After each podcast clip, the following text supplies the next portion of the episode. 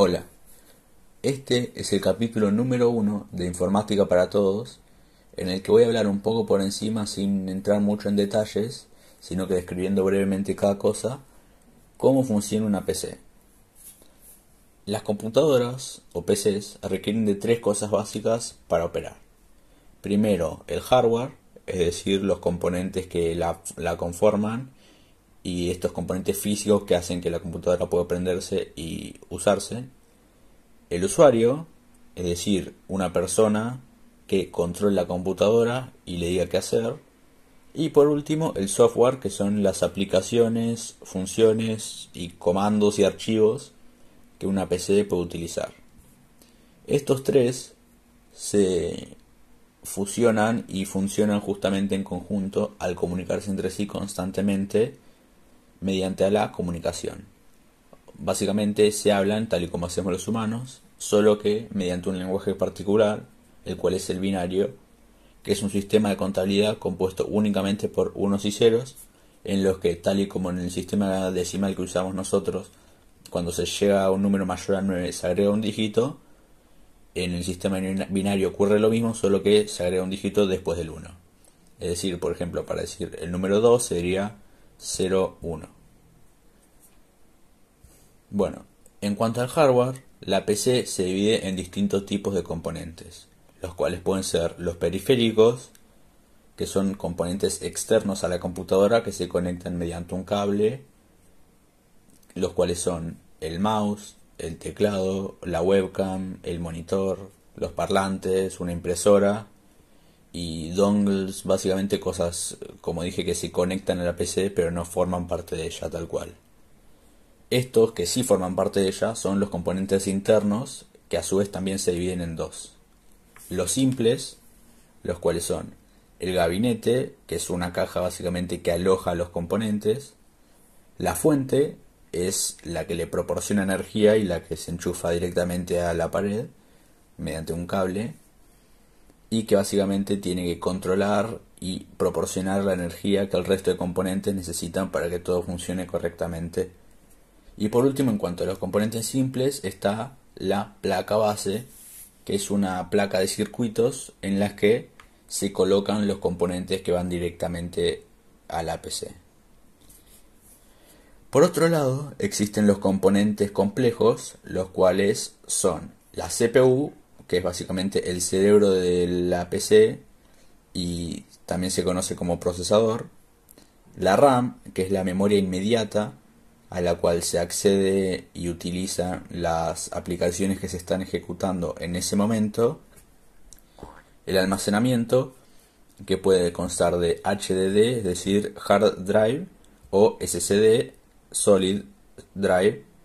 que son básicamente donde se almacenan los datos y archivos de la PC, que pueden ser un disco, una M2 que es básicamente una especie de, de tarjeta que va directamente insertada en la placa base, o un disco SSD que tal y como el disco duro se conecta a la PC a través de un cable. Después también tenemos la GPU o tarjeta gráfica, que es la encargada de procesar los datos que el procesador le otorga y transformarlos en, en datos que se pueden representar mediante los píxeles de una pantalla. También hay componentes que son complementarios o extras para que funcione bien una PC, los cuales pueden ser eh, los ventiladores, una placa de Wi-Fi, una placa de Bluetooth, eh, bueno, el sistema de enfriamiento del procesador,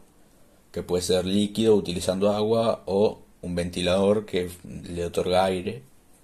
porque también la PC tiene que estar siempre a una temperatura estable, ya que si no, se puede sobrecalentar y apagar o directamente prenderse fuego. En fin, básicamente todas estas partes tienen que actuar en conjunto y son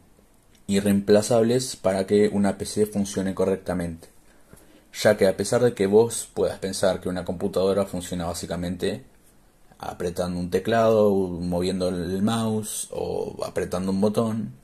la realidad es que cada vez que vos haces algo, sea lo mínimo como escribir la letra A en el buscador de Google,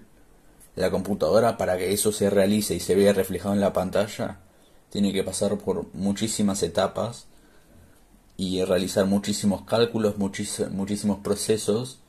para que esto se lleve a cabo. Todo esto la computadora lo hace en una cuestión de segundos o ni siquiera milésimas. Por eso uno no lo nota y piensa que todo funciona perfecto, rapidísimo, como si nada, cuando la realidad es que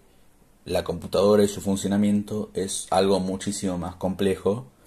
que simplemente un procesador o una placa que hace lo que vos le pedís.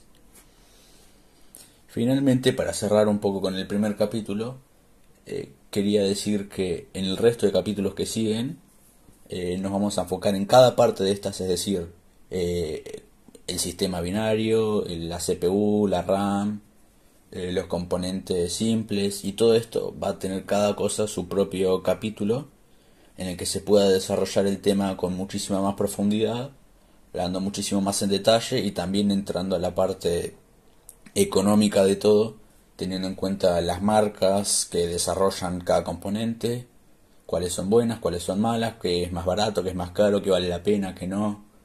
Eh, a la hora de comprar una computadora prearmada, a qué hay que asignarle más importancia, ¿no? Que es mejor que tenga un buen procesador o que tenga un procesador no tan bueno, pero que tenga una buena tarjeta gráfica, también dependiendo de para qué vos puedas usar una computadora, ya que por ejemplo,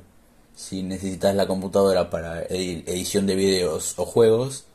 lo que más tenés que invertir es en una tarjeta gráfica, mientras que si necesitas la computadora para cosas básicas como utilizar Chrome, eh, Word y Excel,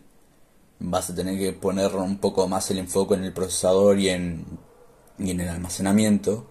para poder acceder y utilizar esos archivos con facilidad. Bueno, eso es todo por este primer capítulo de Informática para Todos. Nos vemos la próxima.